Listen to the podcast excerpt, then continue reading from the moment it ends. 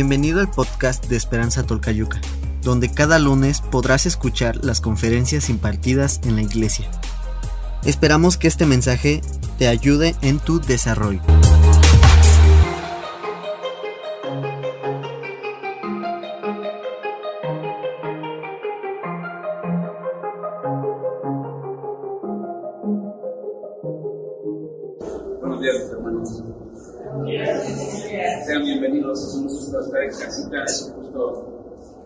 Saludarles a cada uno de ustedes.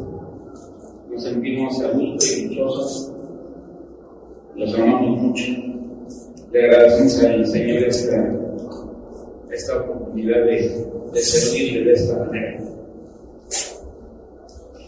Eh, creo que todos conocen la técnica, hermanos, pero si la duda, mi nombre es Esteban García, mi esposa Isabel, mi pequeño Edgar. Es la familia que el Señor me ha concedido, me ha gustado. Gracias, gracias a Dios.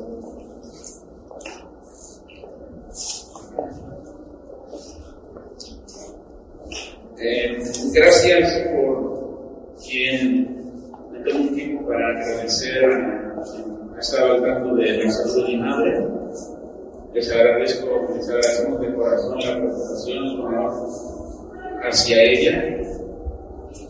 Ella está delicada, pero está, bien en estos momentos y ya está siendo valorada por el especialista para ver el procedimiento siguiente.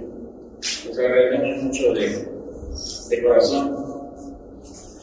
Eh, créanme que para mí fue una lucha, una lucha muy fuerte el estar aquí. Yo quería estar aquí. Yo deseaba estar aquí. Y fue una lucha el, el ver a, a, mi mami enfermita. Pero ayer el Señor habló mi corazón hacia verla y dentro de su estado delicado, el Señor me dio paz porque la vi un poco más recuperada que el día anterior. Y el, reporte, el Señor me recordó que, Él estaba obrando. Fue una lucha, pero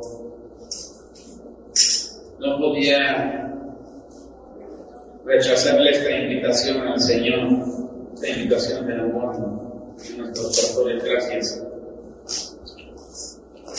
Eh, mi familia está en este momento con ella y sé que el Señor está obrando. Sé que el Señor está obrando. Gracias. Gracias, hermanos.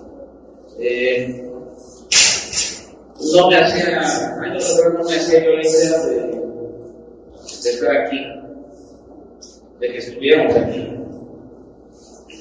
No me hacía yo la idea de, de, de, que estuviéramos como responsables de un grupo de matrimonios. Creo que mi esposa ha contado ese testimonio hace algunos años. Acudimos a una comida familiar donde acudió un pastor llamado Miguel. Sin conocerlo, nos, nos vio y, y, nos dijo: A ustedes los veo como, como líderes de, de un grupo de matrimonios. Pues mi incredulidad, mis hermanos. El Esteban Saludo Cristiano esposa se re emocionó y yo. Pero Dios ha tratado mi corazón. Dios ha tratado nuestros corazones y, y Él nos ha, nos ha traído hasta aquí. La gloria sea para Él, mis hermanos. Les agradezco. En ese mismo sentido vamos a, vamos orar para iniciar nuestro tema, hermanos. Cierran los ojos. Señor amado, te agradezco por este tiempo, por este espacio, por cada uno de los corazones aquí dispuestos que tienen esa sed, que quieren aprender más de ti, que quieren ser acariciados y transformados por ti. Te doy gracias porque dispones de todo, Señor. Te doy gracias porque obras. Te doy gracias, porque es tu Espíritu Santo, así lo creemos, quien ministra en este momento, quien da la palabra correcta, quien toca cada corazón, cada fibra en la conciencia de cada uno de tus hijos. Ponemos en tus manos este tiempo, Señor. Sea para ti este servicio, sea para ti la gloria por siempre. En el nombre de tu Hijo Jesús. Amén.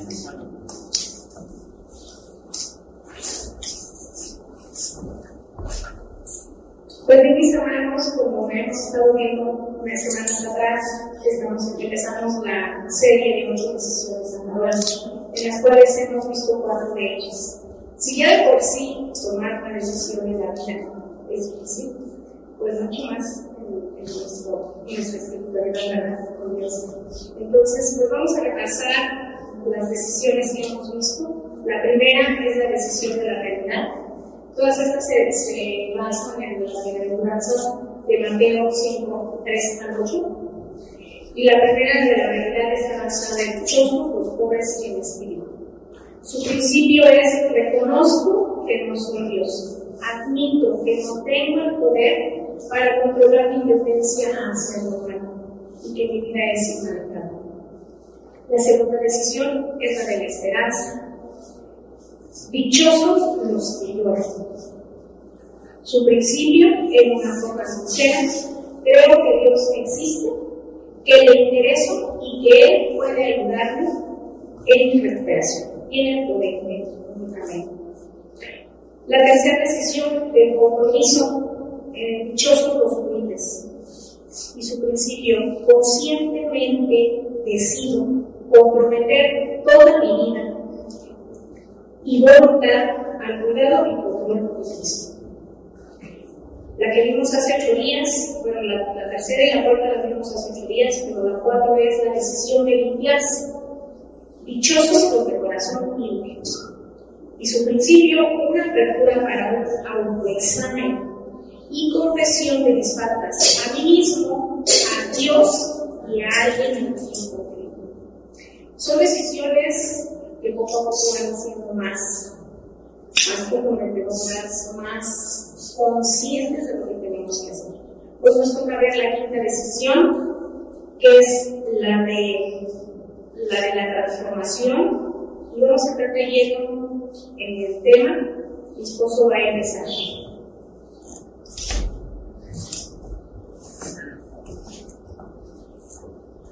Decidas por la transformación. El principio nos dice que para que Dios pueda hacer los cambios en nuestras vidas, someternos voluntariamente a Él. Voluntariamente. Sabemos que, que el Señor es un caballero. Él toca la puerta y si abrimos, pues qué bendición, y si no, pues no nos fuerza nada, Voluntariamente y con humildad, pedirle que remueva mis defectos de carácter. Nos dice la palabra dichosos los que tienen hambre y sed de justicia. Ánimo, mis hermanos, en estas decisiones. Nuestra sed será saciada. Nuestra sed está siendo saciada. No quitemos el dedo del, renglón, no es fácil tomar decisiones. No es fácil, pero no estamos solos. Creo que el poder del Señor nos ha acompañado por siempre. En la imagen vemos la transformación de la crisálida a una hermosa mariposa. Y esta imagen me hace, reflexionar, mis hermanos. A mí en lo personal me gustaría que el Señor me transformara como transformó a esa mariposa hermosa. Yo creo que a todos nos gustaría no quedarnos estancados en el proceso de gusano. Yo creo que a todos nos gustaría, yo creo que tenemos todos ese llamado en nuestro corazón. Yo lo deseo. Mi pregunta es, ¿qué deseas tú, hermano? ¿Qué deseas tú? ¿Qué decisión deseas tomar? ¿Avanzar, crecer, esforzarte, llegar a ser como esa mariposa? o quedarnos en el camino como un gusano.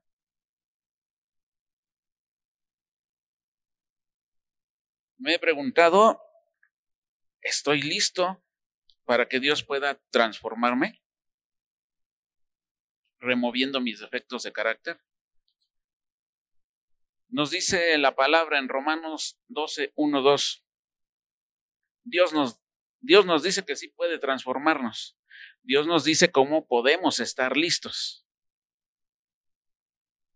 Por el amor entrañable de Dios les pido, preséntense a ustedes mismos como ofrenda viva, santa y agradable a Dios.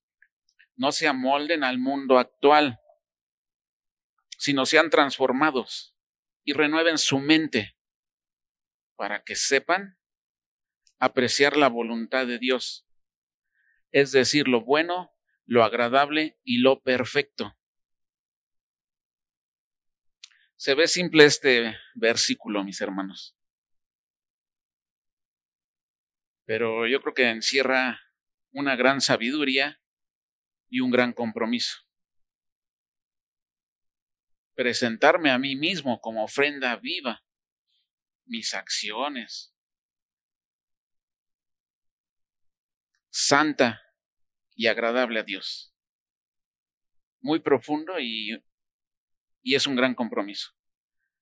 Me dice la palabra que no me amolde al mundo actual, no me acostumbre a, a lo que a lo que el mundo pone su mira a la rutina.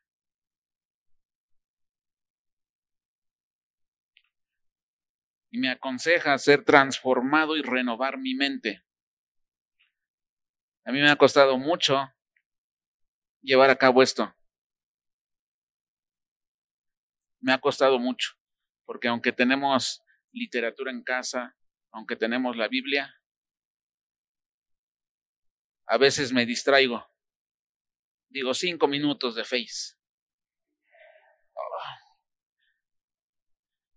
Ay, digo, yo no sé ni para qué me metí aquí, ni para qué empecé, ya lo voy a desinstalar. Lo he desinstalado tres veces, hermanos.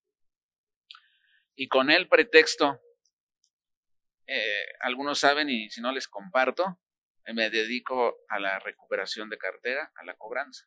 Algunos, algunos clientes me son difíciles de encontrar. Entonces tenemos esa herramienta, a veces por su nombre, a veces los encontramos en el Face, en el Messenger. Y ese es mi pretexto, lo voy a instalar otra vez. O por un clientecito que no encuentro en su domicilio, cambio de domicilio, lo voy a instalar. Pero pues, a saber, a lo mejor ni encontré al cliente en el Face. Pero ahí lo dejé instalado ya. Y vuelvo a caer en ese círculo vicioso.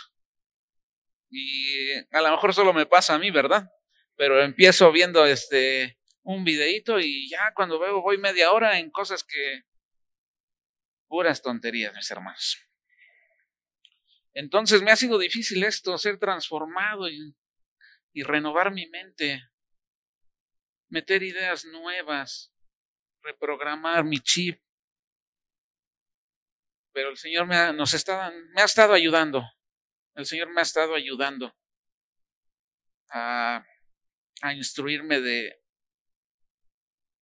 de cosas que enriquezcan, que de temas que, que edifiquen. Y pues aquí sí se me hace bien fuerte donde dice, para que sepan apreciar la voluntad de Dios. O sea que si yo no soy obediente, si yo no me presento como ofrenda viva, santa y agradable, y si no decido eh, salir de la rutina del mundo y ser transformado y renovar mi mente, no voy a saber apreciar la voluntad de Dios, que como sabemos es buena, agradable y perfecta. Esto para mí fue fuerte. Mientras no le entre al cambio, no voy a poder apreciar la voluntad de Dios así tenga todas las buenas intenciones. El Señor nos habla, el Señor nos nos trata con amor y el Señor nos pone eh, los medios, mis hermanos, para ser transformados. Eh, teníamos un ejemplo en el, en el tema de que una nave náutica, un bote, estuviera programado automáticamente hacia una dirección. Automáticamente. Que nosotros quisiéramos direccionarlo hacia dirección contraria, hacia donde nosotros quisiéramos, va a ser difícil porque ya está programado. Tal vez podamos en algún momento, me decía esta enseñanza, sí, creer que lo estoy llevando en otra dirección, creer que estoy pudiendo con mis propias fuerzas, creer que, que soy el, el, todo puede. Pero me voy a cansar, mis hermanos. Mis fuerzas son limitadas. Las del Señor no. Me voy a cansar de tratar una y otra vez de llevar el bote hacia mi hacia mi capricho, hacia mi destino. Y se me van a acabar las fuerzas. Voy a perder tiempo, voy a perder esfuerzo. Y así me ha pasado en mi vida. Por mi necedad he perdido tiempo, dinero y esfuerzo, como decimos coloquialmente. Por mi necedad de no dejarme llevar por el Señor. Para mí algo que que, ha eh, afectado gran parte de mi vida es la soberbia. El creer que todo lo puedo yo hacer. El decir, tal vez sí obedezco a Dios, pero nada más en esto, lo facilito. Lo otro yo me los arreglo. Yo creo que Dios me ama y, y me va a entender, ¿no? Que, que no puedo. Pero el Señor está tratando mi soberbia. El Señor está, estoy en un proceso. El Señor me está transformando. Gracias. Gracias por su amor. Entonces, mis hermanos, podemos luchar una y mil veces con nuestra fuerza de voluntad, a nuestras propias fuerzas, pero el piloto automático, nuestra naturaleza pecaminosa, nos va a llevar hacia la perdición. ¿Qué debemos hacer? Ser humildes, someternos, reprogramar mi mente, reprogramar ese piloto automático y pedirle al Señor que Él sea el que guíe mi camino, mis pasos. Me recuerda, Dios nos recuerda a cada uno que nos ama demasiado, demasiado, demasiado como para dejarnos en nuestra condición actual. El Señor está al tanto de cada uno de nosotros. Sabe nuestras fibras de sentimientos más profundas, aquello que no nos atrevemos a, a externar, porque pensamos que o ya está olvidado, o que es muy malo, o que nadie se debe de enterar. Pero el Señor lo sabe. El Señor está al tanto de, de cada uno. Y repito, me ama, nos ama demasiado como para dejarnos al y se va, como para dejarnos en, en esa condición actual que tenemos. ¿De dónde vienen mis defectos de carácter? El origen de los defectos de carácter. Yo como soy un poco perezoso a veces me, me cuesta ahondar, ahondar en mí mismo. Digo, pues de aquí para, para el real, ¿no? Sí, digo, de aquí para el real. Ya lo demás, lo pasado, pasado es. Sin embargo, debo de aceptar que, que el pasado me, me lastima, el pasado me afecta en muchas decisiones que tomo ahora. Nos dice este tema que, que hay tres fuentes de dónde vienen los defectos de carácter. ¿De dónde vienen mis defectos de carácter? El primero, hermanos, nuestros cromosomas, la herencia genética que todos tenemos. Si el papá tenía su genio, pues, ¿qué dice uno? Yo salí como mi papá, ¿no? Igual geniudo, igual regañón, no sé, a lo mejor criticón, y cosas buenas igual, ¿no? trabajador, responsable, la herencia que, que tenemos genéticamente. Hay que tener bien en cuenta que ese tipo de, situaciones sirven para conocernos mejor, que sirvan para conocernos mejor, y no al contrario, que sean excusas para comportarnos indebidamente. Hasta ahí pues nos vamos conociendo, hacer un análisis de cómo son nuestros, nuestros padres en carácter, en actitudes, y poder definir, conocernos. Segundo punto, de dónde vienen los defectos de carácter, es mi condición, nuestras circunstancias, cómo me desarrollé, al lado de quién me desarrollé, qué influencia tuve, qué palabritas se me pegaron, ¿no? Porque a veces hasta los tiples se nos pegan de, de personas con las que nos juntamos, buenas o malas acciones. Pero ese es el segundo punto. Nuestras circunstancias, las relaciones interpersonales. Les puedo compartir aquí, mis hermanos, que por ahí de la tercera decisión, platicando en Zoom con mi grupo Amistad, aprovecho un saludo para todos. Ah, amo a mi grupo Amistad, amo a mi grupo Amistad. Yo me siento bien querido por mi grupo Amistad, en verdad. He encontrado ahí así un abrazo sabroso. Aunque a veces ni me hagan caso mis mensajitos, ¿eh? Pero. Pero si el Señor ha sido insistente conmigo una y otra vez, ¿por qué yo no? En verdad, los amo mucho a mi grupo Amistad de matrimonios. Les compartía yo que en, el la tercera decisión me pude confrontarme con una verdad de que tuve un padre ausente. ¿A quién le gusta criticar a su padre? ¿No? Mi padre tenía sus actividades y yo lo extrañé en muchos momentos de mi vida que yo lo necesitaba. Ahora lo puedo razonar. Lo extrañé, me hizo falta para platicar con él muchas cosas, para sentirme seguro. Él me amaba. Él me amaba, pero pues yo creo que él no sabía de estos temas en aquel entonces, ¿no? Él me amaba a su manera. Sin embargo, yo necesité más tiempo con él. Lo, mm, lo justificaba yo diciendo, mi papá me ama.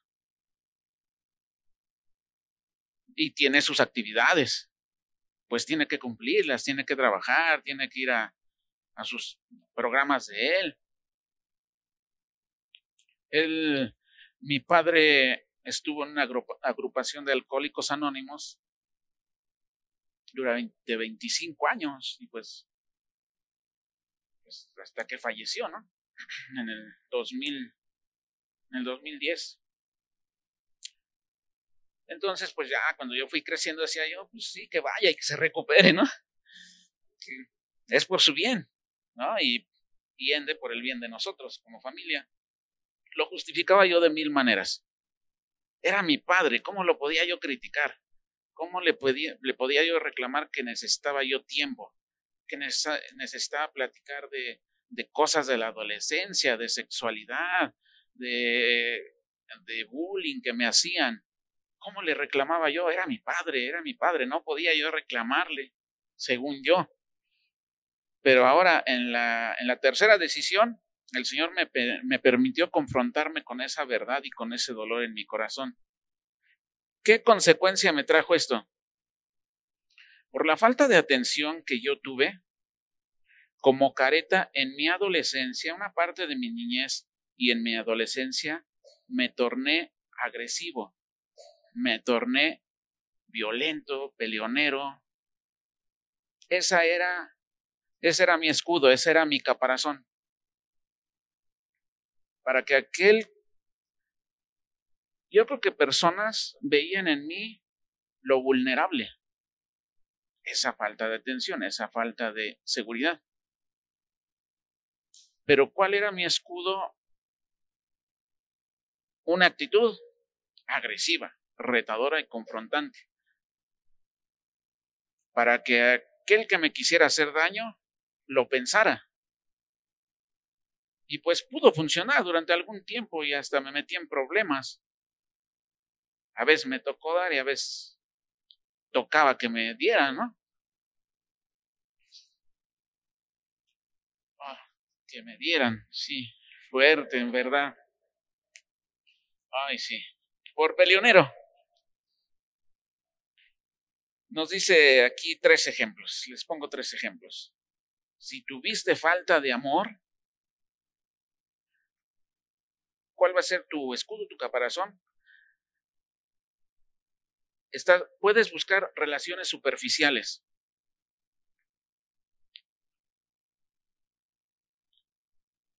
En mi adolescencia, déjenme confiarles que en la mañana le, le comenté a mi hijo y, y le dije, soy humano, hijo, algún día platicaremos en su tiempo de, de temas ¿Qué pasó con mi falta de amor? En una en un tiempo de mi adolescencia y juventud me volví el noviero, el, el engañador, lo acepto. Yo encontraba esa, falta esa falsa sensación de don Juan teniendo una y otra relación y engañando corazones. Por mi falta de amor y el ejemplo que vi en un familiar joven con el que convivía yo mucho tiempo y era así. Decía yo, yo creo que es, eh, yo creo que así hay que ser, como él.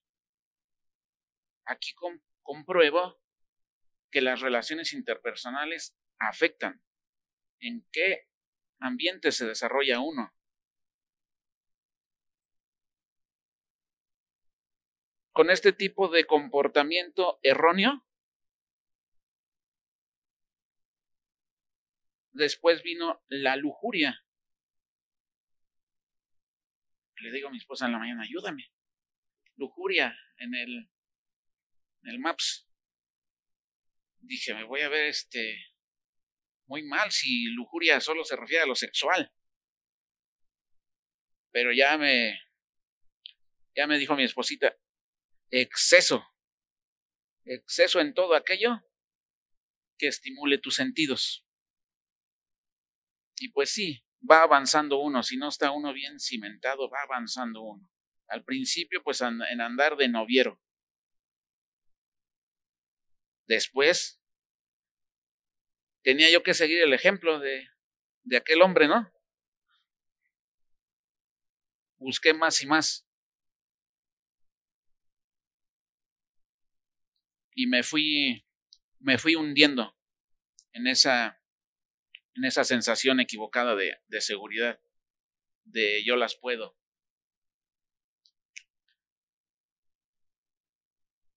Otro ejemplo, la falta de seguridad lo puede uno eh, disfrazar buscando bienes materiales.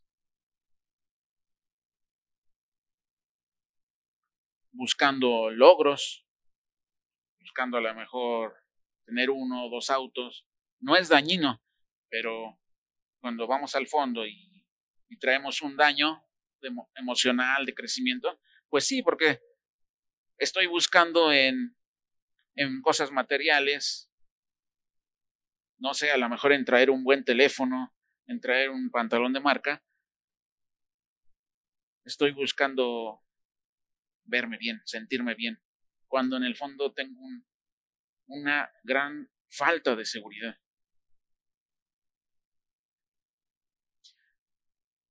Nos dice el tema que nuestro pasado y nuestro presente nos ayudan a entender nuestros defectos de carácter que nos acechan el día de hoy.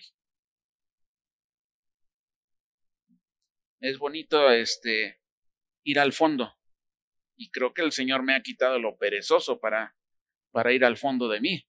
Como hace rato les decía, hace algún tiempo pensaba yo, lo pasado, pasado. De aquí para el Real, pues aportarme bien. Pero no, pues tengo que andar en mi interior y en mi pasado para saberme conocer. Sé que en todo este proceso está Dios y para darle para adelante, para, para ser transformado. Tercer punto, ¿de dónde vienen mis defectos de, de carácter? Mi identidad, nuestras decisiones. Aquí ya es cuando el Señor me dice, ya te di conciencia de lo bueno y lo malo, como le dijo a Adán y a Eva, ya te di conciencia de lo bueno y lo malo hemos sido influenciados por la herencia genética y o circunstancias para actuar de tal o cual manera, pero en última instancia somos responsables por lo que decidimos libremente. Aquí ya no hay vuelta atrás, aquí ya no puedo yo decir es que no sabía que estaba yo haciendo mal.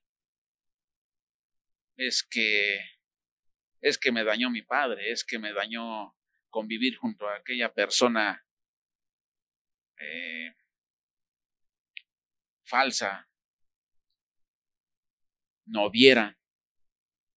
Es que yo soy así porque crecí al lado de, de mis familiares, primos, hermanos, y eran repelioneros, no se dejaban. ¿Yo por qué me voy a dejar? Y aquí agrego algo, no siempre creo que en el fondo me he ido conociendo y, y soy remiedoso, hermanos, en verdad. No, en, en verdad, y prueba de eso es esto, miren, sus manitas. Tiene cuatro años y medio que nos venimos a vivir a Tolcayuca y pues como algunos saben, me vengo en la, en la moto. Al principio, y no es que ahora ya no confíe en Dios, iba y venía todo el tiempo orando todo el tiempo orando. Me daban miedo los carros, y me siguen dando, creo, ¿eh? Lo acepto, soy miedoso, soy miedoso. Soy miedoso ahora. No es que ya no necesito ayuda a Dios, pero arrancando de Pachuca para acá, y digo, ahí vamos, Dios, guíame, vámonos a casita, llévame. Tal vez en las mañanas sí me, echo otra charlita con él, porque me voy y han visto los montes, se ven bien hermosos. Luego que está soleadito, a veces hay neblina. Una vez pasé y, no, y ya la verdad que ya hasta le dije a Dios que esos cerros son míos. Le dije, regálame esos cerros, son míos, son míos. Una vez estaba, había neblina y no se veían. Le dije a Dios, no importa, Sé lo que hay ahí atrás, Dios. Sé que detrás de esa neblina están los cerros que, que me diste. Y están hermosos, Dios. Gracias por esa neblina. Sé que son míos. ¿A qué iba yo que soy miedoso, hermano? Porque buscaba yo broncas, por ejemplo, en la secundaria. Y la verdad ya cuando la veía difícil o no podía, pues le pedía yo a mi hermano o a mis primos que me fueran a defender. En verdad, en verdad, sí era yo broncudo, pero pero por dentro soy muy miedoso yo. Ahí iban a defenderme y, me metían más problemas, sin de cuentas. Mis hermanos, eh, el Señor puede transformarnos. El Señor puede transformarnos en como la imagen inicial, como a la mariposa, una hermosa mariposa.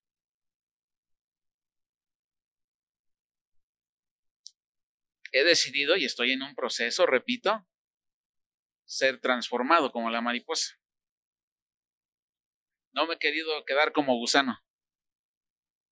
No me gusta la idea de quedarme siempre, gracias, siempre colgado. Me gustaría volar así. Y sé que el Señor está obrando. Podemos con el poder de Dios ser transformados, hermanos, y tomar buenas decisiones. Dios tiene su tiempo para todo.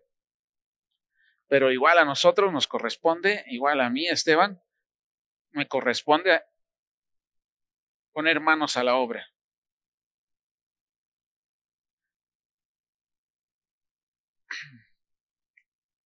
Me acuerdo que algunos conocerán el, un libro que se llama El poder de la esposa que ora. Algunos lo conocerán. Mi esposa tiene ese libro como desde hace unos ocho años. Eh, agradezco a mi esposa su constancia, agradezco al Señor. Comentaba yo ayer a mi pastor, no sé por qué mi esposa me aguantó tanto. No me explico por qué. Cuando andaba yo perdido, cuando andaba yo portándome mal. Ella fiel, fiel ante el Señor, jalando a mi chamaquito a la, a la iglesia. Yo nada más, este, para cumplir mi,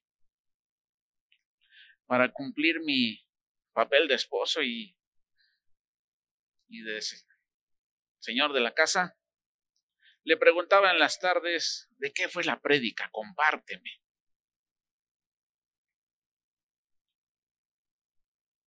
Ella lo hacía muy contenta, con una esperanza en ella de sembrar semilla en mí. Muy ilusionada lo hacía. Debo de reconocer que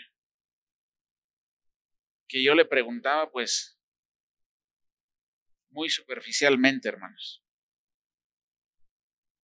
fue mucha su fe, le agradezco, y le agradezco a Dios principalmente. Ese libro se lo vi como hace unos ocho años, El poder de la esposa que ora. Dije, órale, pues qué bien, a todo dar. Ay, ora por mí.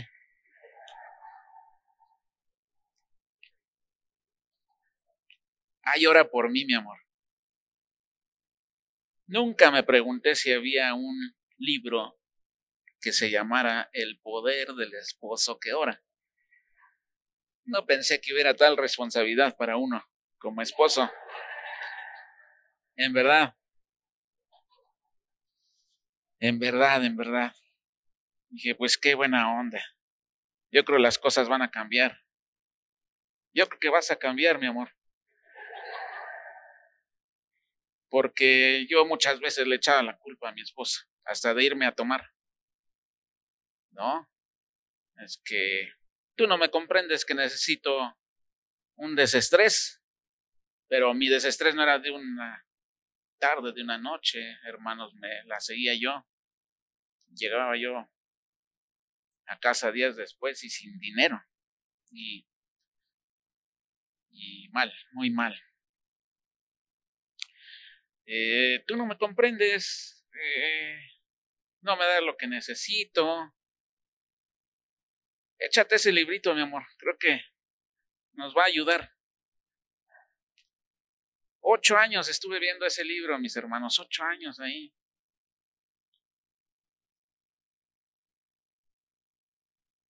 ¿Por qué tardé tanto? Hace como un año adquirí el libro. Bien es cierto que Dios tiene sus tiempos para todo, pero no, pues debo reconocer que que me hacía yo de, eh, de la vista gorda, decimos, ¿no? Cuando el Señor me hablaba y me decía, te toca. Me hacía yo de la vista gorda, me hacía yo el, el distraído. Entonces ya pude descubrir la joya que es ese libro. El poder del esposo que ora. pues ahí aprendí que debo de orar por su corazón, por sus relaciones, por su maternidad, por su sexualidad, por sus proyectos, por su relación con Dios, por su salud y otros puntos más de los que no me recuerdo en este momento. ¿Cuánto tiempo estuve perdiendo? ¿Cuánto tiempo la dejé sola, luchando sola? Ella sí oraba por esos puntos, por mí. Pero yo creía que preguntándole cada domingo en la tarde de qué trató la prédica, compárteme, creía que con eso cumplía mi función en la casa y que con eso yo ya me alimentaba súper espiritual, que el Señor me comprendía, que no podía yo asistir los domingos a, a prédica. ¿Cuánto tiempo la dejé sola? Gracias, amor. Me acordé de este testimonio, porque el cuarto punto dice, ¿por qué tardamos tanto en librarnos de nuestros defectos de carácter? ¿Por qué? Punto uno, porque los hemos tenido mucho tiempo. Nos resulta, nos resulta familiar el ser así. Aunque a veces nos causa dolor ciertas actitudes autodestructivas, estamos acostumbrados a ellos. No nos atrevemos a que sean arrancados de nosotros. pensamos que ya sin ellos ya no vamos a ser igual o que vamos a quedar vulnerables. Le he tenido yo que bajar a mi carácter en casa, hacer el mandón. Y créanme que no, no perdí autoridad. Gané respeto. Los puede decir mi esposa, Edgar, mi hijo. Y a veces todavía quiero levantar la voz, pero pues ellos me tratan con amor. Ya me echan un montón entre los dos. Entonces, este, pues comprendo que ya no estoy para esas cosas. Que puedo ganarme su respeto correctamente, con amor. Y no, este, no con mi carácter equivocado y neurótico. Eh, punto dos, porque confundimos nuestra identidad con nuestros defectos. Creo que yo lo he dicho. No sé si alguien aquí lo haya dicho. Ah, es que así soy yo. Así soy y qué. Quien me quiera, que me quiera. Si quieren. Desde hace días, pero hoy en la mañana, se me vino a la mente esta canción mundana. Voy a, a compartir. y me van a decir, ay, así hubieras cantado en la alabanza. Decía esa, esa letra, soy así Así nací y así me moriré. Con todos mis defectos ya lo sé. Nunca te mentí, nunca te engañé.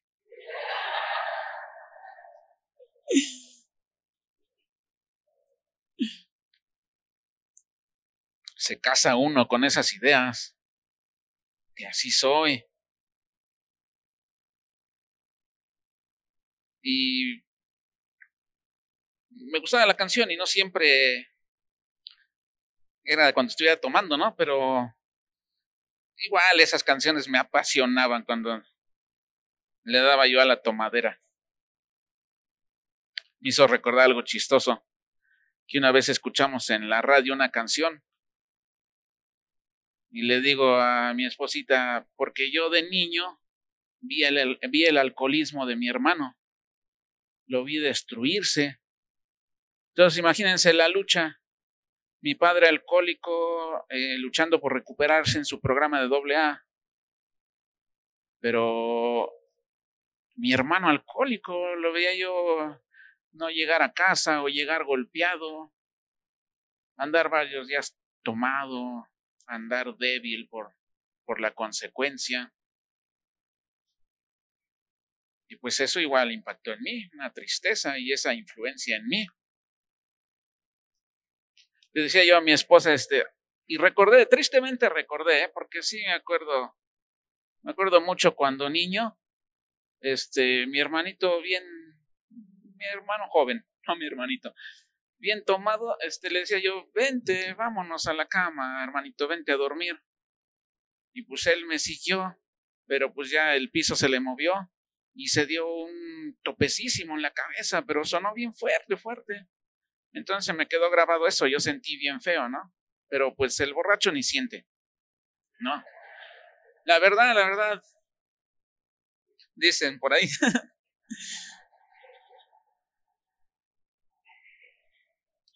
Al otro día ya amanece uno bien adolorido, bien adolorido.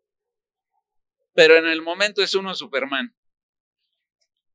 Entonces, la verdad sí recordé tristemente ese suceso, escuchamos una canción y le digo a mi, esposa, mi esposa siempre ha sido bien cotorra, ¿eh? bien cotorra, bien aventada. Yo a veces le digo, modérate un poquito. Ah, pues ella es así, gracias a Dios. Y de, es una bendición le digo, este, ay, con esa canción se emborrachaba mi hermano. Y me dice, con cualquier canción se emborrachaba.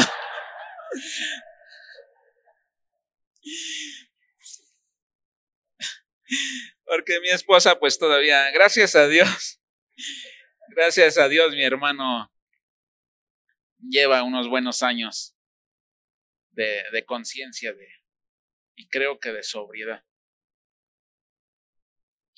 Entonces, pues también eh, le echa desgorre porque pues lo conoció en actividad alcohólica. Lo conoció, lo vio. ¿No? Entonces me dice, tu hermano con cualquier canción se emborrachaba. Y yo dije, ah, yo recordando mi tristeza. Gracias. Entonces, ¿qué decíamos? Nos casamos con esa idea, ¿no? De decir, así soy yo. Quien me quiera, que me quiera. No voy a cambiar. Esto es parte de mí. Y a todos los que hemos sido llamados hijos de Dios, mis hermanos, ¿en quién está nuestra identidad? Amén. Entonces, pues no tenemos por qué confundir nuestra identidad con nuestros defectos busquemos la identidad en Cristo, creámoslo así, así es. Lo bueno, lo agradable y perfecto. Se puede, mis hermanos, se puede. El Señor está al tanto de cada uno de nosotros. Yo no me quiero quedar como gusano, mis hermanos. Quiero ser transformado. Punto 3. ¿Por qué tardamos tanto en librarnos de nuestros defectos de carácter? Dice el punto 3, porque todo defecto tiene su compensación. Aquí leí una y otra vez el, el texto y no, no, no, no. No le entendía yo, ¿eh? Le pedí a Dios, dame discernimiento, no, no entiendo. Pero se me vino eh, a la mente un defecto mío en el que encuentro compensación.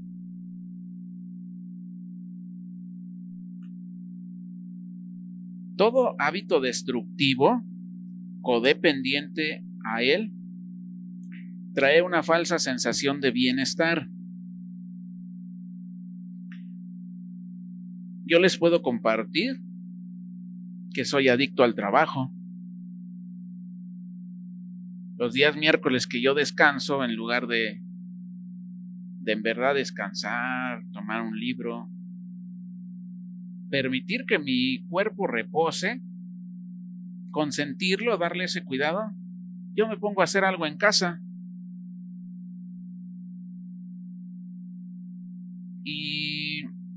me excuso con decir, no puedo estar sin hacer nada. No, es que no puedo estar sin hacer nada. Así es mi madre. Entonces les digo, el Señor nos va trayendo recuerdos, nos ayuda. Así es mi mami, yo todavía le digo, ma, estate quieta. Ella tiene 74 años. A veces le marco, ando en la calle, hijo. Viene por mi mandado. Ando hasta la calle de Guerrero. Viene por una pintura y Comex. Eh, llego y está arreglando sus plantas. Está cambiándole su, su tierrita. Está cortando alguna madera con un serrucho. Hace días estaba pintando una estructura de metal. No, se está quieta. Pues así soy yo. Tuve esa influencia. ¿Qué consecuencia, mis hermanos, qué consecuencia trae en mí el ser así? Definitivamente me afecta mi salud. Yo padezco de lumbalgia.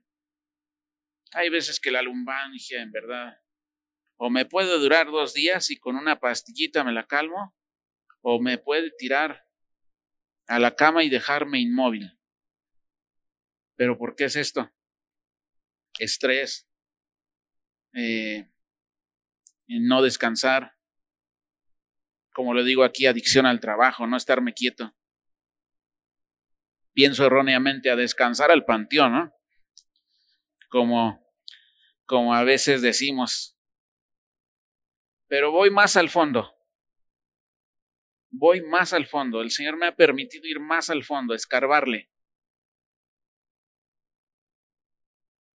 Con dolor en mi corazón debo de reconocer que en un tiempo de mi adolescencia, de mi juventud, cuando ya estaba yo en edad laboral, me la llevé bien chicas, hermanos.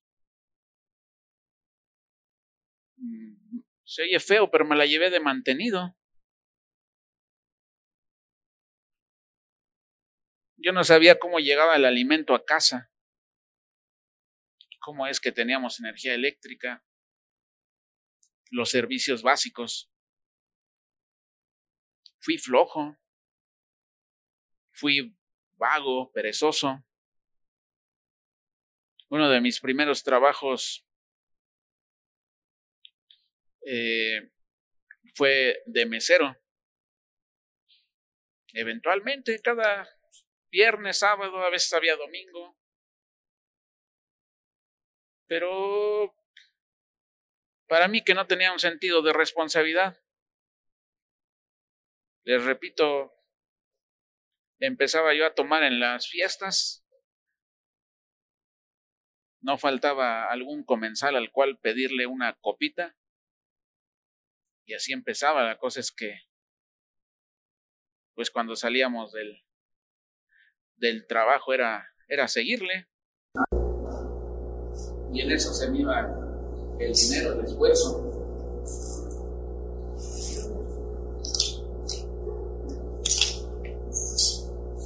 Entonces, mis hermanos, ¿se escucha?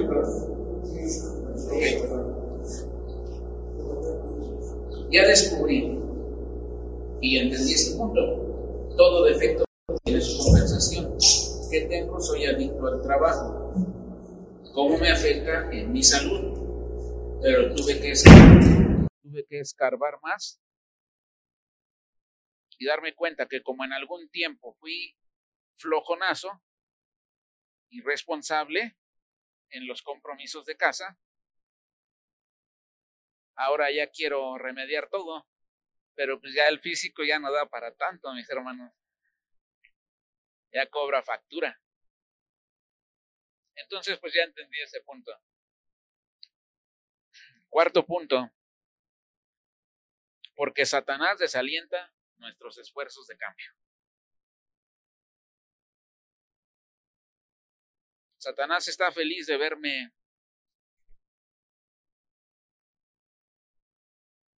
Satanás está contento de de verme que lo mío nada más queda en buenas intenciones, que no pongo manos a la obra.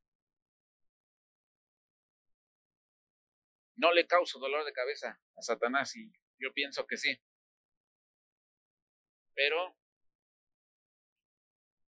orando y confiando en el Señor Todopoderoso, ahí sí le da su migraña al Satanás. Ahí sí, tengo la fórmula. Tenemos la fórmula, mis hermanos. Solo es tomar la decisión. Solo es tomar la decisión. No estamos solos, los cambios no son de la noche a la mañana, los cambios no son fáciles.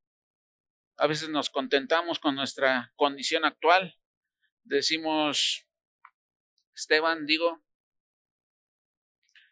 soy una crisálida, soy un gusanito, yo creo, ay, a su tiempo voy a hacer la mariposa. Pero no hago lo que me corresponde. El Señor está con nosotros, el Señor nos ha mostrado, yo creo que a cada uno sin falta, nos ha mostrado su gran amor incondicional, su atención a cada detalle,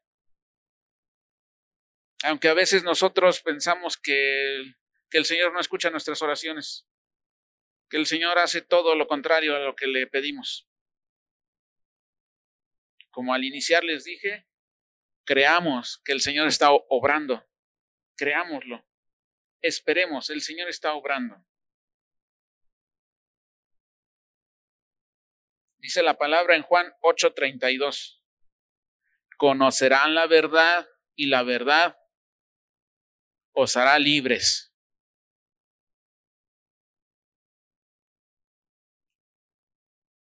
Satanás no se adueñará de nosotros, de nuestras voluntades, de nuestras vidas.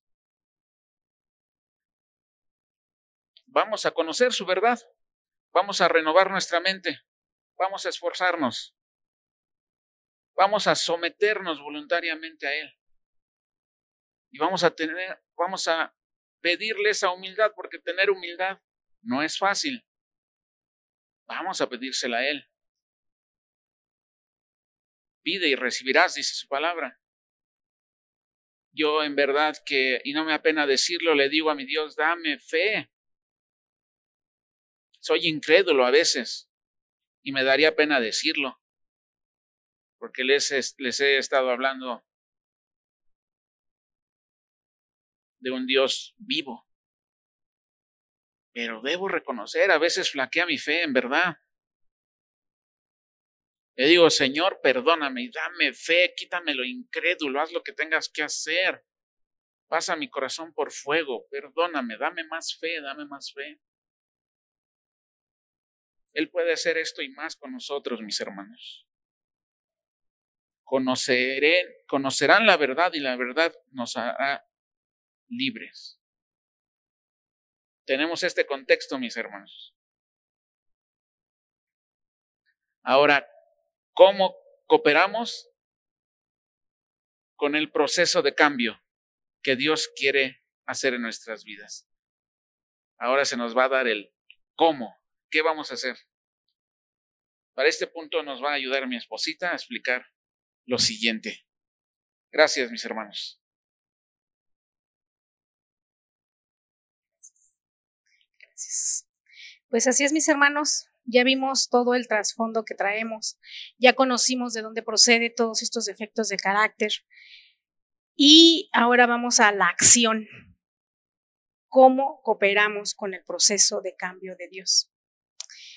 A mí me encanta el pasaje de Lucas 22 en la oración del huerto, porque dice, Padre, si quieres, líbrame de esta copa de amargura, pero no se haga mi voluntad, sino la tuya.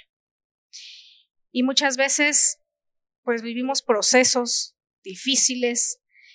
Eh, claro que todos están respaldados por el Señor, cada, cada cosa que nosotros vivimos, cada cosa que, que nos pasa, pues estamos respaldados por el Señor porque conocemos de su palabra, conocemos de su amor. Y si aquí Jesús en este pasaje, en esta oración, se está sometiendo a la voluntad de Dios, pues ¿por qué nosotros no? ¿Qué nos impide someternos a su voluntad y dejarle ese control. Pues yo he descubierto que la simple y sencilla razón, porque no me había sometido a esa voluntad de Dios, es por falta de humildad, porque creía que yo podía hacer las cosas en mis propias fuerzas. Entonces, pues realmente con el poder de Dios, mi mente puede ser transformada y reajustado ese piloto automático del que habla mi esposo. Si yo acepto esa transformación de mente, en primer lugar la voy a transformar, bueno, más adelante les voy a platicar, pero pues es teniendo buenas ideas, ¿verdad? Positivas, renovando cada pensamiento. Si Dios no me hubiese ayudado a transformarme y yo no hubiera cedido el control de mi vida a Él, pues seguiría siendo como en mi vida pasada. Celosa, controladora, manipuladora, con mi temperamento colérico al 100%, porque no sabía direccionar todas, todos esos sentimientos, todos esos defectos de carácter. Eh, el, conocer nuestro temperamento, ah, bueno, el conocer mi temperamento me ha ayudado bastante porque ahora puedo decir, yo le decía en alguna ocasión al pastor, es que ya le bajé dos rayitas, ya le bajé dos rayitas, pero, pero no es tanto cambiar de temperamento, sino poder emplear nuestro temperamento de la mejor manera. Trabajar con nuestras debilidades que tiene nuestro temperamento y así poder salir de donde estamos, de ese gusano, poder ser transformados de ese gusano a esa mariposa ser ligera. La mariposa es ligera, sale ligera, está siendo transformada en ese, en ese proceso donde está en el capullo y poco a poco se va convirtiendo. A veces la belleza no es tanto física la que tenemos que demostrar, sino interna. Cada uno damos lo que tenemos dentro. Hace años yo le comentaba a un compañero de trabajo y siempre se andaba quejando de las cosas que le pasaban y, y yo le decía, pero pues usted qué puede dar? ¿Qué da si no tiene lo que quiere dar a otros? Y siempre me decía, híjole, yo soy hijo de la mala vida porque te cuento y tú me regañas. Y le dije, no lo regaño, entienda que no lo regaño, pero quiero ayudarle y a lo mejor de esa manera yo le puedo ayudar. Tiene que demostrar lo que hay dentro de usted. Y si una relación no funciona y va a otra y sigue con esos mismos defectos, pues nunca lo va a hacer. Así encuentre a la mejor mujer. Nunca va a poder llevar una buena relación. Entonces, a la fecha, este compañero, pues ya no nos vemos mucho porque en ese tiempo estábamos en la misma área, ahora ya no nos vemos mucho, pero cuando me ve, me hace así. y me dice, otra vez voy a que me regañes. Y este, pues bueno, dice que nuestros pensamientos determinan nuestros sentimientos y nuestros sentimientos determinan nuestras acciones, que es lo que les comentaba. Dice un dicho, prediquemos con el ejemplo. Es muy padre hablar, es muy bonito decir tienes que hacer esto, hazle así y, cosas, pero pues si en nosotros mismos no ven que lo estamos aplicando, pues van a decir, pues si a ella no le resulta, ¿cómo me va a resultar a mí? ¿Para qué me está dando ese consejo, no? Únicamente el precio que pagué por permitirle a Dios transformar mi mente en su naturaleza, su condición y su identidad fue sometiéndome a Él. Ese fue el precio que he pagado. Yo no puedo hacer cambios en mi vida sola. He batallado mucho, me he cansado. Traté muchas veces en mi matrimonio de tornarlo diferente, de corregir la vida de mi esposo. Creo que yo en, eh, al inicio de mi matrimonio, pues yo no era una esposa, creo que era una mamá, porque quería que estuviera haciendo las cosas como yo decía, cuando yo decía. Y todo eso pues nos llevó a, a conflictos graves. Yo sin darme cuenta, pues, pues lo estuve orillando, ¿no? A, a tener otras conductas, a tomar otra dirección, porque a lo mejor mi hostigamiento es lo que, como dice, ¿no? Él, yo no lo comprendía, yo no lo apoyaba. A mí lo que él decía, él me parecía mal. La vida matrimonial que hemos llevado no ha sido como ahorita, siempre. Doy gracias a Dios que nos ha dado entendimiento, nos ha ido transformando con cada proceso, con cada situación que vivimos, pero en realidad, pues no fue así desde el principio. Tuvimos que pasar por muchos procesos, por mucho dolor, para que pudiéramos estar como ahorita. Tuvimos que permitirle ambos a Dios tomar el, control, el control de nuestra vida, de nuestros pensamientos y de nuestros sentimientos. Entonces, pues, de verdad que, que yo venía también pues de una familia de matriarcado.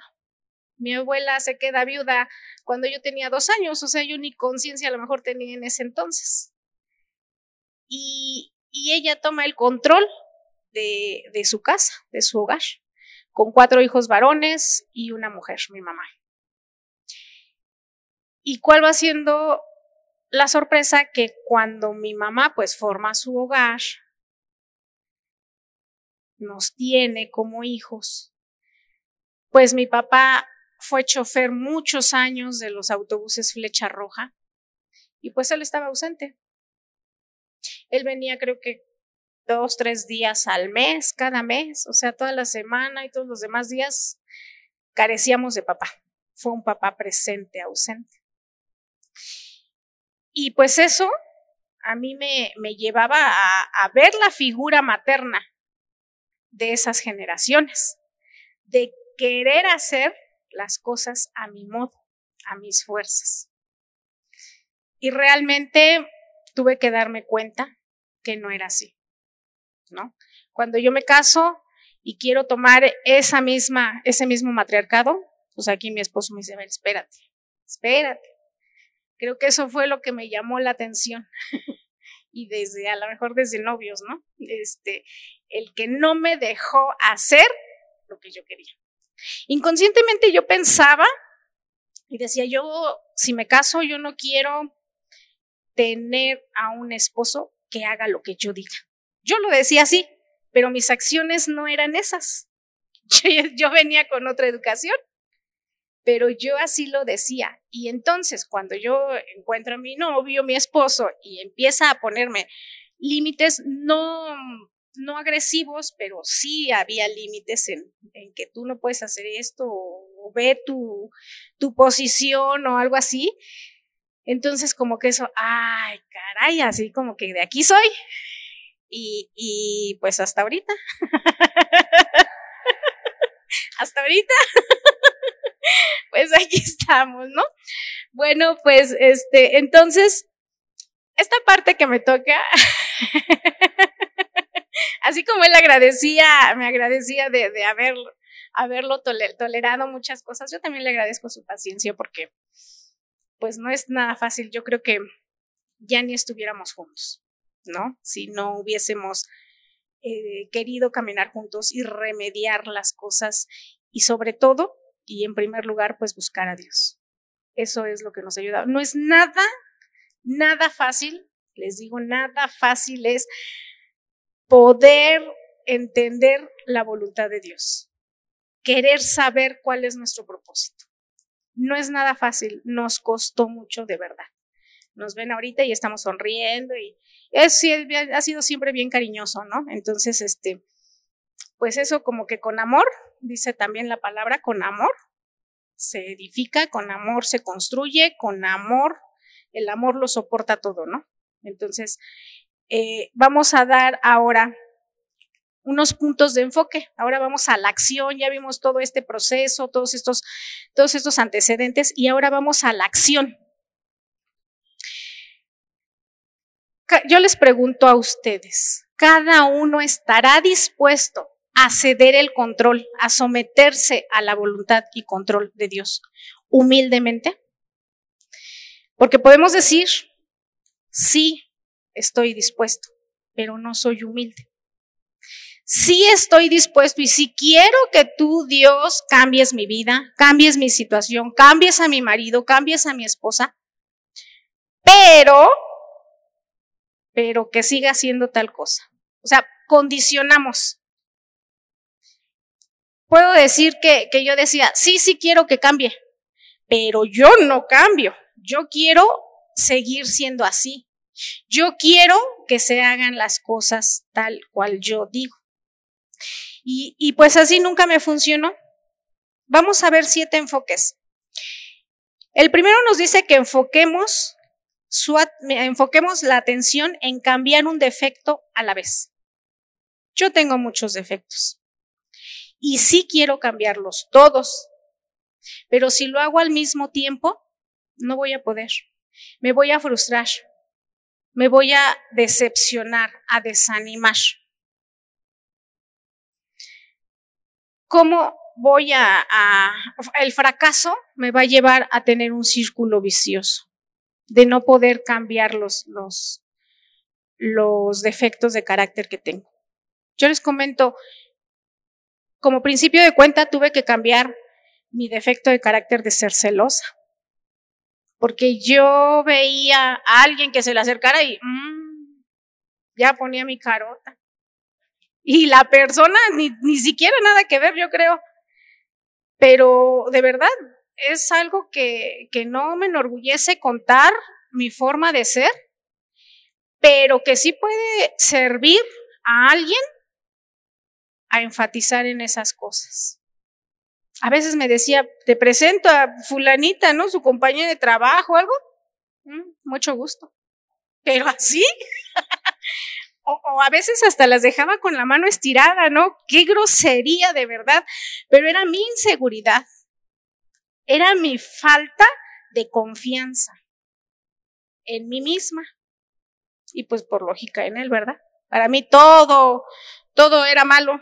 Entonces, pues a veces hasta me decía, tenía él, yo creo que hasta miedo, temor de, de, de que lo viera yo junto a alguien o caminando cerca de alguien. No, no, no, era, eran unos celos exagerados. Entonces ahí tuve que trabajar mucho.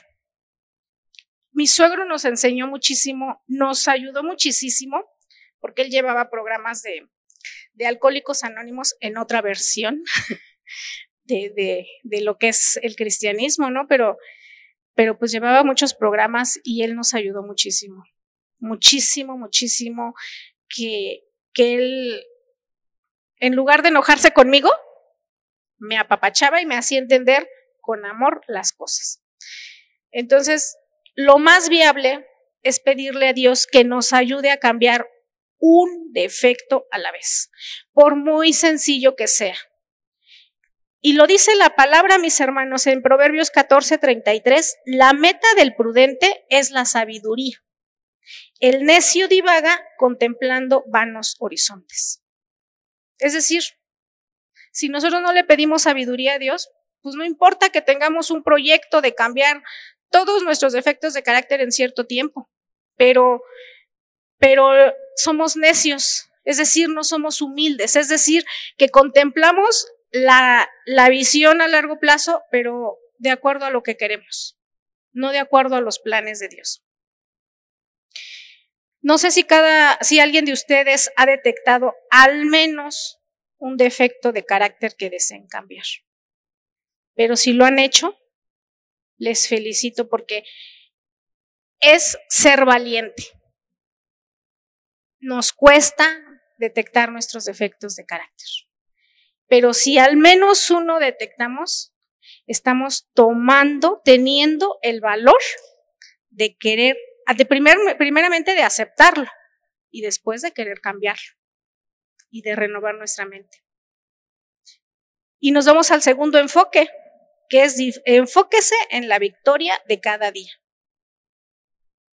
Son eslaboncitos estos que, que pues nos ayudan porque Dios quiere que dependamos de Él en todo, día a día, fracaso tras fracaso, error tras error. Hace rato lo decía mi esposo, ¿verdad? Dios no, no quiere que nos quedemos en la misma condición ya cuando le conocemos. Él quiere seguir, seguir transformando, seguir haciendo ese, ese, ese cambio en cada uno de nosotros y en todas las áreas. No necesariamente tiene que ser en el área de, pareja, en el área de madre, así como lo hemos estado viendo en, en todas las áreas integrales. Casa, en lo profesional, en lo espiritual, en nuestras emociones, en nuestras amistades, en la salud, en lo económico. En todo, estas decisiones son aplicables en todas las áreas. No se desanimen podemos pasar el peor momento de nuestra vida. Podemos estar sumergidos en la peor situación, que nosotros pensamos que no tiene ya solución. Pero el poder de Dios sí lo puede transformar todo. Entonces, aquí vamos a basarnos en Mateo 6:34, está plasmado en la palabra. Nosotros es lo que nosotros percibimos, esa impotencia de no poder cambiar esos defectos de carácter. Pero Dios sí puede. Y celebremos día a día cada avance que tengamos. ¿Sí? No puedo decir quiero cambiar, en este caso, eh, que cambié el, defecto de celosa, y decir sigo siendo la misma, ¿no?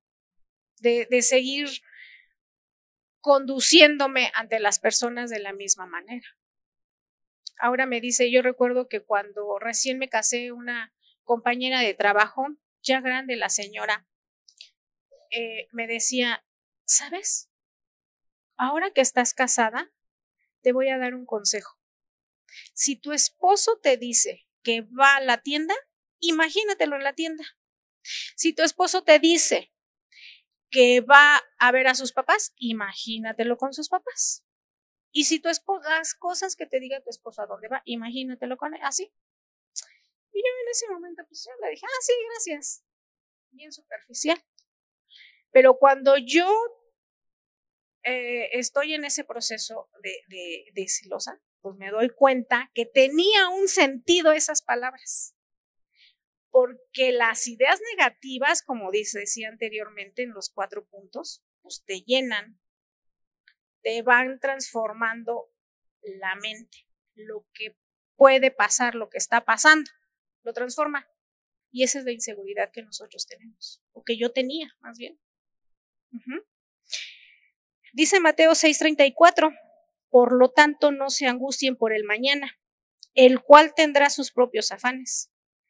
Cada día tiene ya sus propios problemas. ¿Cuál ha sido tu proceso de cambio por parte de Dios?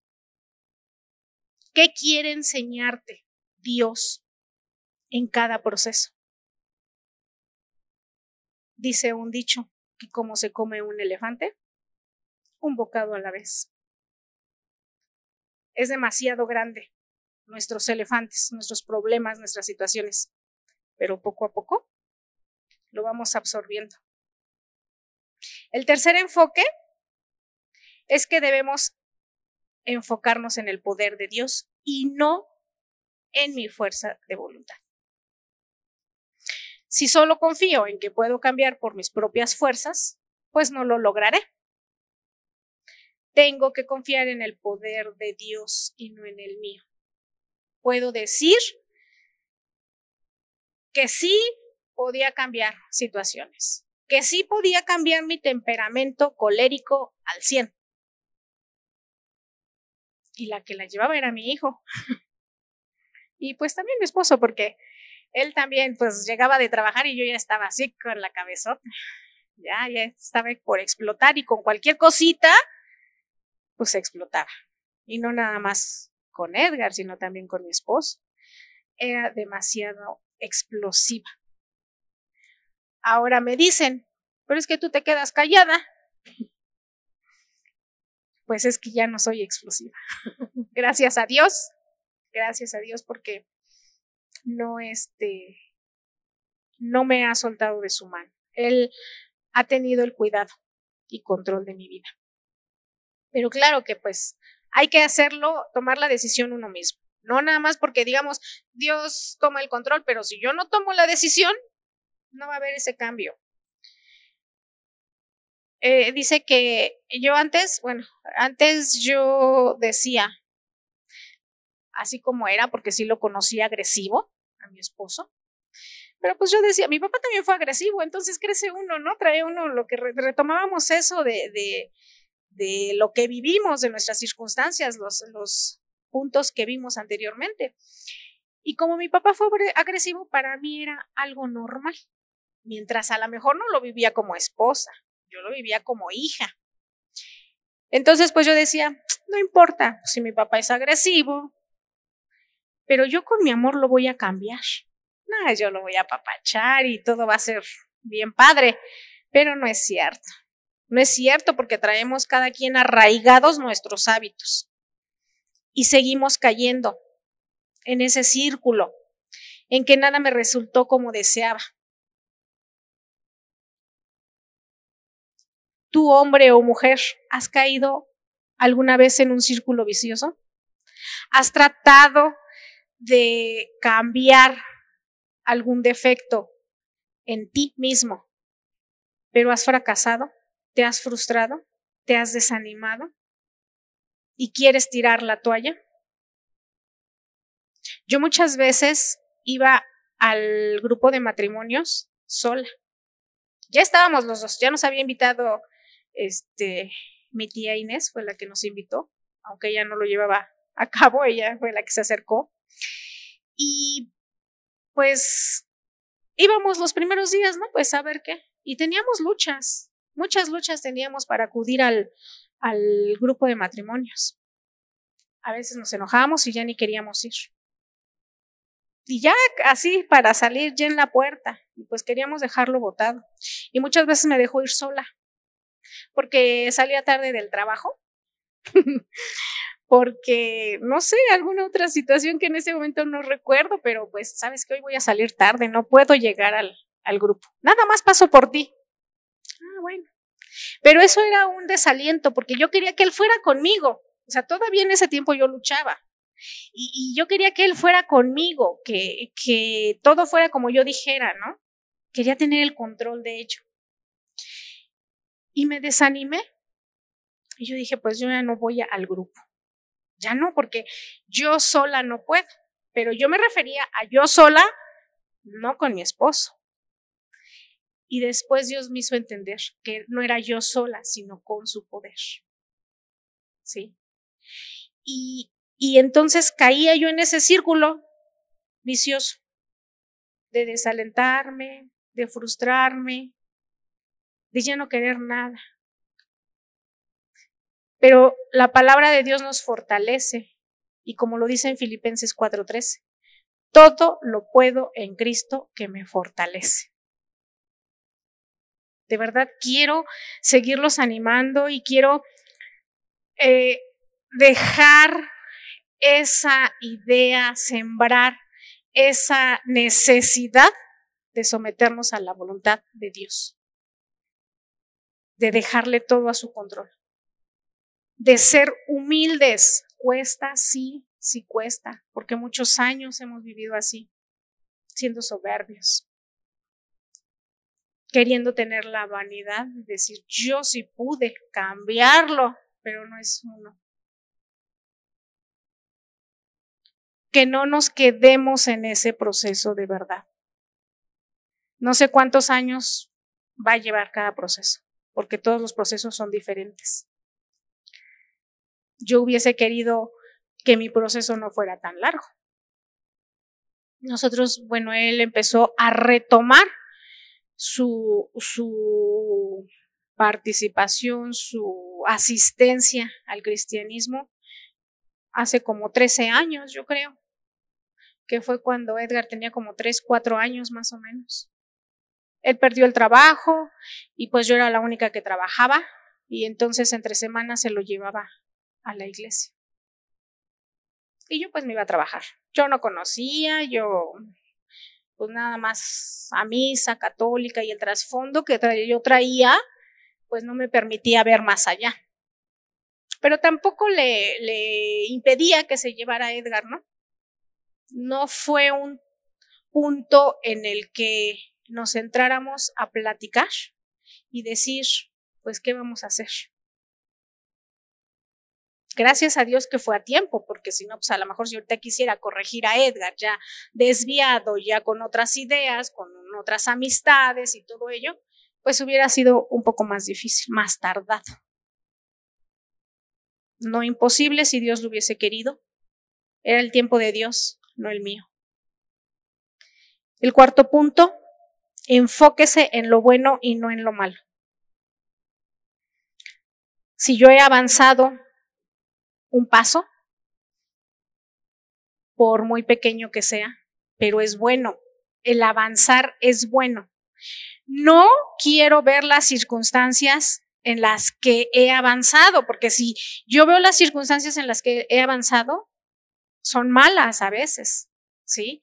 A veces no me gusta porque tuve que, que llegar aquí, pero es un paso bueno, es una, un buen punto, entonces tengo que enfocarme. ¿Por qué llegué aquí? Porque necesito de Dios. Porque estaba enferma y no enferma físicamente, enferma emocionalmente, trayendo y cargando tantos efectos de carácter. Eh, hace algún tiempo se suscitó un desacuerdo familiar. Y entonces, eh, pues entre tanta inconformidad, me hicieron sentir que pues no había cambiado muchas cosas de mi vida, que no tenía caso que yo estuviera aquí. Entonces, platicando con, con mi esposo y con mi hijo, me decían, bueno, es que tú no tienes que hacerles tanto caso, porque ellos no viven o no conviven contigo el tiempo que nosotros convivimos. Y claro que has cambiado. A lo mejor no es al 100%, pero has tenido avance en esos defectos de carácter. Y, eso me, me dejó pensando y dije, muy cierto. A lo mejor mis familiares pensaban verme transformada al 100%, pero no se puede en poco tiempo. Y además sigue uno luchando con ellos. No es tan viable que de la noche a la mañana pueda cambiar, porque no puedo arrancar lo que yo traigo desde todo, desde mi naturaleza, desde mi condición, desde mi teología. ¿Sí? Entonces, pues dije, les dije, pues sí, está bien, pero ¿saben qué? Con lo que ustedes me dicen, no me van a robar el gozo. No hay nada ni nadie que nos pueda robar el gozo que sentimos en tener un buen cambio. Dice en Filipenses 4:8, finalmente, hermanos, piensen en todo lo que es verdadero, en todo lo que merece respeto, lo que es bueno, lo que es justo. Piensen en todo lo que se reconoce como una virtud y en todo lo que es agradable y merece ser alabado. Y es el ser alabado, pues son las cosas que le agradan a Dios solamente concentrarnos en que lo que hagamos así al mundo no le parezca bien, pero a Dios que lo estemos complaciendo.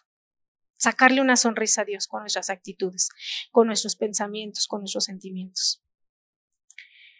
Desechemos ideas negativas que no nos dejen llegar al último punto de transformación que nos quieran dejar encerradas en el capullo como el gusano. No se desanimen. Todo, todo tiene solución a su tiempo. Decía, este, una ocasión mi suegro me, me invitaba a me invitó a un aniversario de Alcohólicos Anónimos y pues ahí voy. Y entonces, este, pasa el señor, pero primero entre la audiencia, pues vi a un señor así, bien sumiso, así bien, ay, con gorrita y con así. Se llamaba Arturo, creo el señor. Y este, y entonces pasa a compartir el señor. No, hombre, dio una conferencia que yo cuando terminó yo le dije a mi suegro, oiga, ¿usted le contó mi vida a ese señor? ¿O le contó mi, la vida que llevamos a ese señor? Dice, no. Lo que pasa es que la vida del alcohólico a veces es muy parecida. Se torna en un mismo ambiente. Pero lo impresionante que yo le dije, oiga, suegro, ¿pero qué cree? Que ese señor lo veía yo así como que todo bien, que ni sabía hablar. Pero cuando habló, no, pues, de verdad que, que su mensaje impactaba a los demás. El quinto punto es enfóquese en hacer lo bueno y no sentirse a gusto, muy parecido al anterior. Aquí tomo la iniciativa y procedo a hacer lo correcto. Así mis sentimientos podrán demostrar que mis acciones son concordantes. Entonces, en, la parte de que les comentaba de, que mi esposo llevaba a la iglesia a mi hijo, yo le decía, eh, con, en ese tiempo con orgullo, con mi orgullo al tope, le decía, pues ni te costó tiempo, ni te costó trabajo llevarme a la iglesia. O sea, sí, sí lo pude hacer. Sí fui, ahí estaba, iba con ellos, pero no vivía lo que realmente era bueno. Me sentía a gusto, pero porque yo decía estoy siendo accesible. Estoy llenando esa necesidad de mi esposo. Y por eso me sentía a gusto. Pero realmente no era lo bueno porque mis sentimientos estaban equivocados. Mi camino no era ese en ese entonces. Hasta que poco a poco, pues con el poder de Dios, seguimos en transformación. Dice la palabra en Galatas 5:16, vivan por el Espíritu y no te seguirán los deseos pecaminosos de la naturaleza.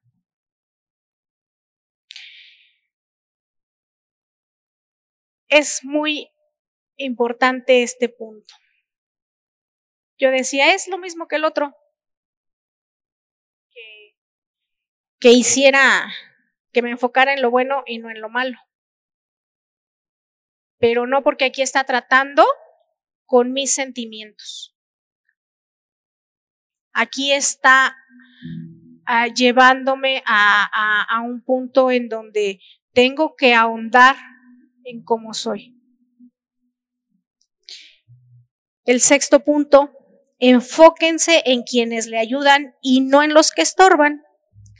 Si sé qué tipo de personas son las que me inducen a portarme mal, a hablar mal, a, veces hasta portarme mal con mi propio esposo. Porque si yo acudo a alguna de ellas y le digo, ¿sabes qué? Es que mi esposo así, así, así, ¿no? Ay, pues total, pues hazle lo mismo. O, ¿sabes qué? Pues déjalo, no le aguantes. Ese no es un buen consejo. Debemos de saber acercarnos a personas que tengan fundamentos cristianos que sepan y conozcan de, la palabra, porque ese es la son los mejores consejos que podemos recibir cada uno, los consejos de la palabra, y por personas que estén centradas en ella. En Primera de Corintios 15:33 dice que no se dejen engañar, las malas compañías corrompen las buenas costumbres. Entonces, pues acudir a un grupo amistad es muy, muy, muy gratificante, muy enriquecedor, muy edificante, porque los consejos, o, a veces no son consejos, a veces el simple hecho de que te den una palabra de ánimo reconfortan muchísimo. Y, y entonces eh, es, es cuando nosotros también reaccionamos y decimos, sí es cierto, si la palabra dice esto y yo estoy actuando de diferente forma, pues entonces ¿en qué estoy? Y si nos estamos desviando, hay personas que nos pueden seguir guiando, que nos pueden seguir instruyendo en el mismo camino de Dios. El séptimo punto para terminar dice enfóquese en el progreso, no en la perfección. No, pues aquí este cerró, pero sí bonito conmigo, porque yo siempre quería ser perfecta, que todo estuviera a la perfección. Y me ha costado mucho. Le he bajado también unas cuantas rayitas, no puedo decir que, que lo he erradicado. Pero ser perfeccionista me ha costado hasta en la escuela, porque yo desde niña corregía a las maestras si se equivocaba la maestra en leer o en una suma o en algo, yo las corregí. Maestra, ahí está mal. Yo crecí, pues mi mamá era muy exigente, demasiado exigente. Ella trapeaba y nos tenía subidos en la sala o en la cama dos horas, tres horas, no sé cuánto, y no nos podíamos bajar. O eh, trapeaba otra pieza y le cerraba con llave para que no, no entráramos quién sabe cuántos días y todo ordenadito. Ahorita ya, pues ya la exigencia de mi mamá, pues ya está hasta abajo. Ella sí ya la cambió, ya no hace, ya no hace tantas cosas mi mamá. En la escuela, en el ámbito educativo, pues también mis maestras eran bien exigentes. Y entonces yo de dónde aprendí? Pues de ellas mismas, de todo mi entorno. Aprendí a ser perfeccionista. Me mandaban a, los otros grupos cuando no había maestros me mandaban a los otros grupos a cuidar a los niños. Y a veces más grandes que yo, pero les ponía yo bonito. Recuerdo mucho y cuento mucho una historia de un amigo que ya falleció.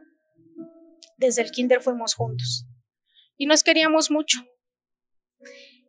Pero era tremendo este amigo, pero tremendo conmigo. Me le gustaba hacerme enojar. Era su distracción, era su hobby de él, hacerme enojar. Entonces iba a mi lugar y me decía cosas. Y me enojaba, me prendía.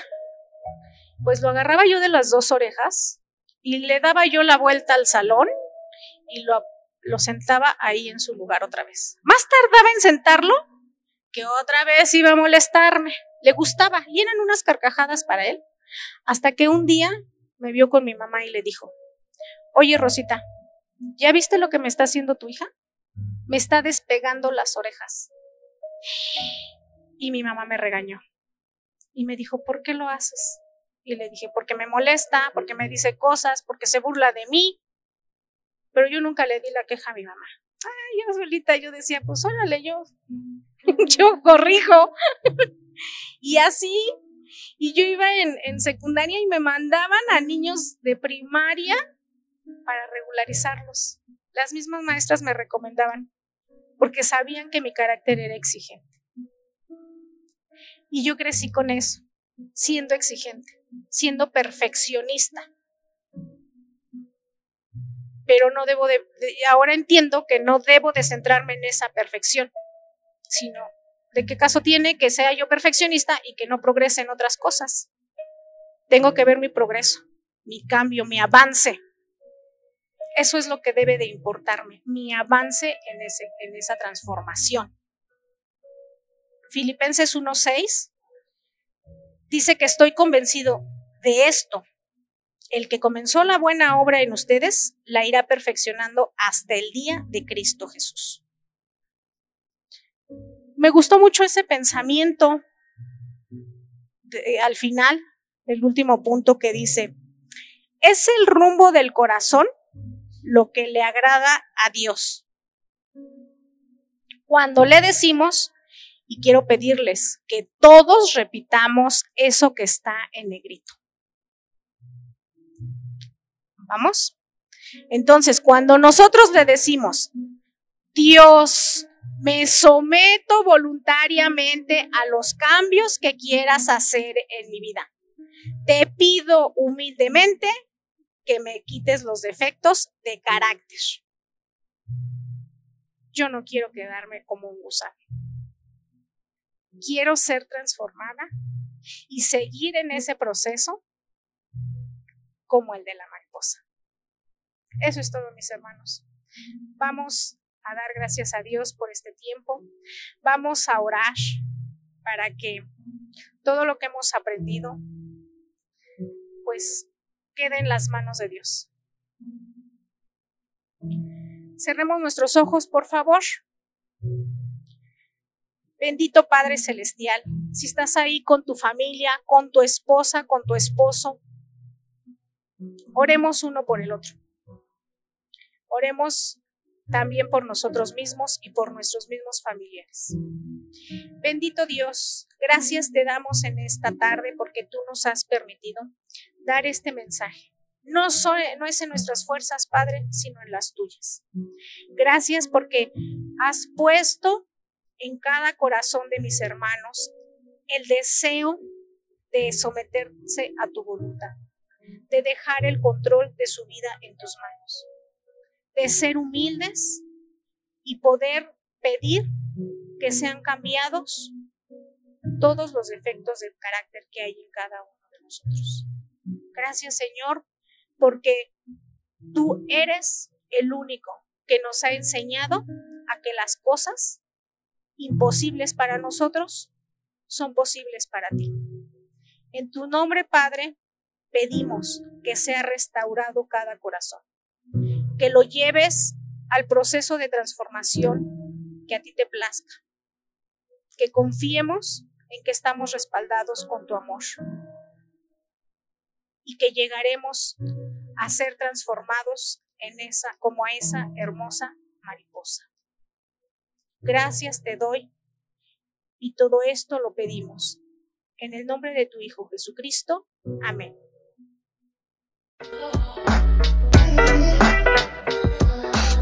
Gracias por ser parte de esta familia. Nos gustaría que pudieras compartir este podcast con tus amigos y conocidos. No olvides suscribirte, seguir y dejar tu like en las diferentes redes sociales que están en la descripción. Esperamos que este mensaje te ayude en tu desarrollo. Hasta la siguiente semana.